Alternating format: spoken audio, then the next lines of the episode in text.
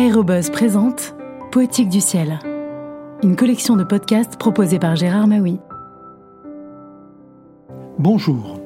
Lorsque le baron Manfred von Richthofen venait rôder dans le ciel français aux commandes de son Fokker triplan écarlate, les aviateurs alliés savaient qu'une rencontre avec ce pilote virtuose pouvait être fatale.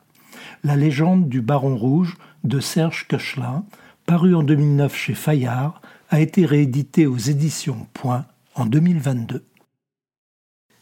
L'invulnérable fascinait les aviateurs alliés. Les uns l'imaginaient brandissant une hache, le corps plantureux, le visage encadré de tresses blondes de Valkyrie. Les autres voyaient Fern Andra, l'actrice allemande aux traits juvéniles, empreints de douceur et de sensualité. Les mystiques et l'aviation en ce temps-là comptaient nombre de missionnaires hallucinés, de romantiques passionnés, éprouvaient un désir fou pour cette créature inaccessible. Ils décollaient, poussés par un rêve qui excitait leur instinct de chasseur. Les conquêtes se teintaient d'érotisme. Un homme avait vu le vaisseau vermeil ici, dans ce coin du ciel, ou là, sous cet autre horizon.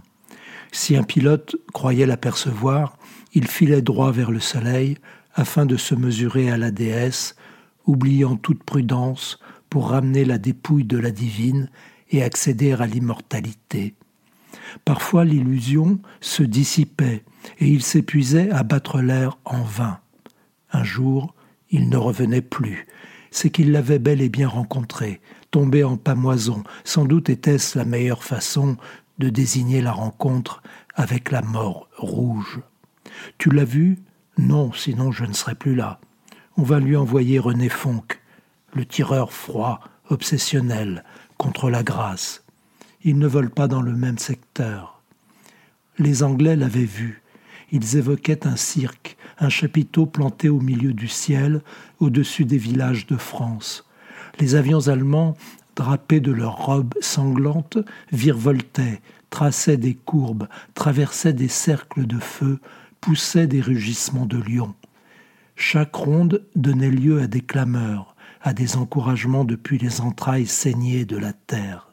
Poilus français et fantassins allemands, sonnés par les bombes, sortaient de leurs grottes, secouaient leurs vêtements noirs de boue et acclamaient la ronde.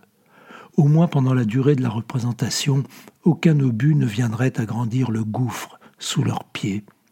Ils respiraient. L'air avait presque une saveur amicale. Les soldats des deux camps communiaient vers le firmament.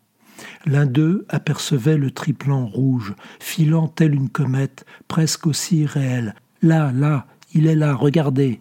On disait que là-haut, un aviateur anglais l'avait eu au bout de son canon mais ce damné avion, au nez rouge, dansait comme un clown ou un homme qui aurait bu un coup de trop. Et il l'avait perdu. À dire vrai, cet astre grotesque leur tournait la tête. Qui était-il? Deux hommes, le lieutenant John Eric McLennan et le capitaine Oscar Gregg, l'avaient peut-être vu de près, quelques mois plus tôt, au début de l'année 1917. Des rumeurs couraient sur une étrange mission à laquelle les livres d'histoire rendraient hommage.